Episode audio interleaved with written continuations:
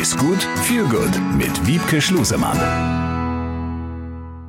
Ist gut, viel gut und wir befinden uns in der Vorweihnachtszeit. Wiebke Schlusemann, unsere Ernährungswissenschaftlerin, ist bei mir. Wiebke, guten Tag. Hallo Jens.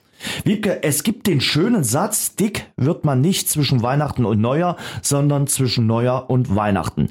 Bedeutet, ich darf vor Weihnachten und zu Weihnachten aber mal so richtig über die Stränge schlagen.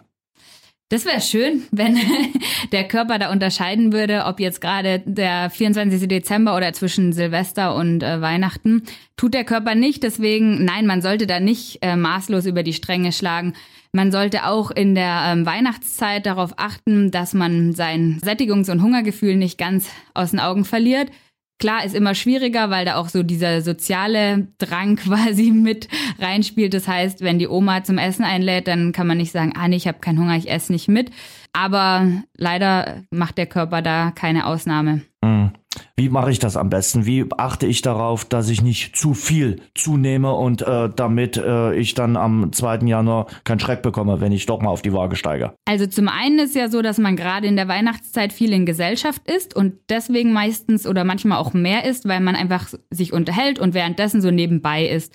Da ist es vielleicht ganz hilfreich, wenn man darauf achtet, während man gerade ein Gespräch führt, das äh, Besteck auch wirklich mal zur Seite zu legen, mal eine Essenspause bewusst einzulegen und dann ähm, auch wieder bewusster zu essen.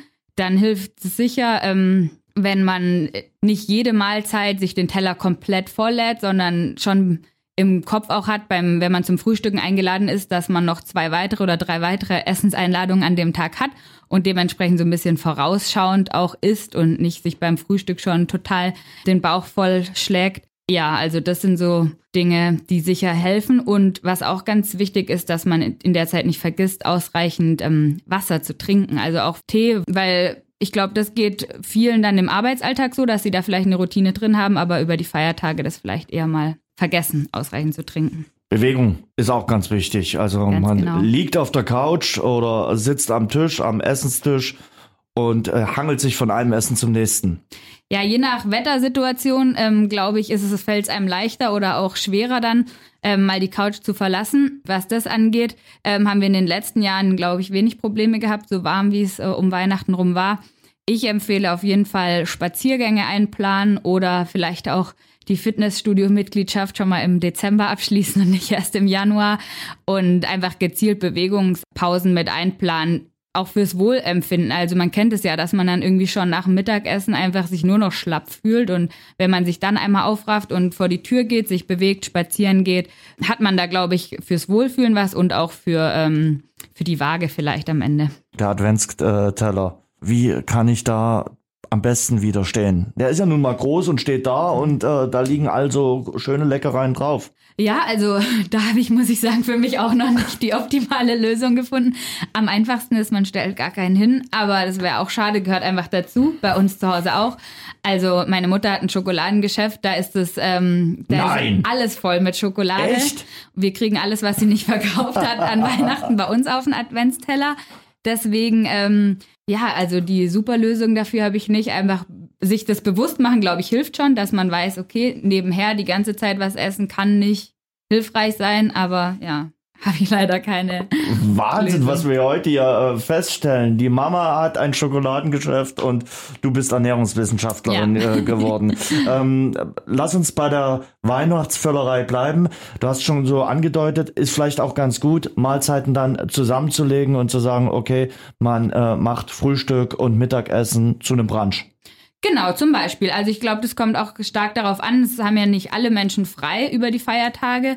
Wenn die einen ganz normalen Berufsalltag dann nachgehen und früh frühstücken müssen, dann ist es für die Leute wahrscheinlich nicht so empfehlenswert. Aber wenn man die Möglichkeit hat, auszuschlafen, spät zu frühstücken, dann ist es bestimmt sinnvoll, einen Brunch zu machen und dann einfach ein frühes Abendessen zum Beispiel. Und dann gibt's aber meistens ja auch noch Kaffee und Kuchen dazwischen. Und ähm, ja, also da macht es bestimmt Sinn, nicht alle vier Mahlzeiten voll, also mit Kaffee und Kuchen auszureizen. Ja. Und äh, das gute Gefühl für die Ernährung fängt ja auch vielleicht schon beim Einkaufen, beim eigenen Einkaufen an, was man nicht im Kühlschrank hat oder in der Ernährungskammer. Das kann man dann auch nicht essen.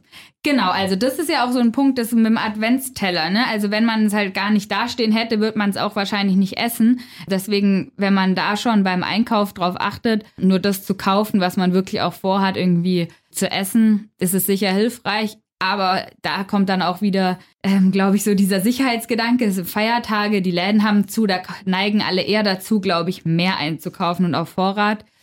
Ja, ist sicher keine einfache Zeit für ähm, eine bewusste Ernährung, aber man kann es auf jeden Fall schaffen, wenn man, wenn man möchte und die Bewegung mit einbaut. Glaube ich, ist das möglich. Das nehmen wir uns fest vor. Wiebke, frohe Weihnachten und äh, gesunde Ernährung. Und schöne Grüße an die Mama. Ja, vielen Dank. Besser essen, besser genießen, besser leben. Ist gut mit Wiebke Schlusemann.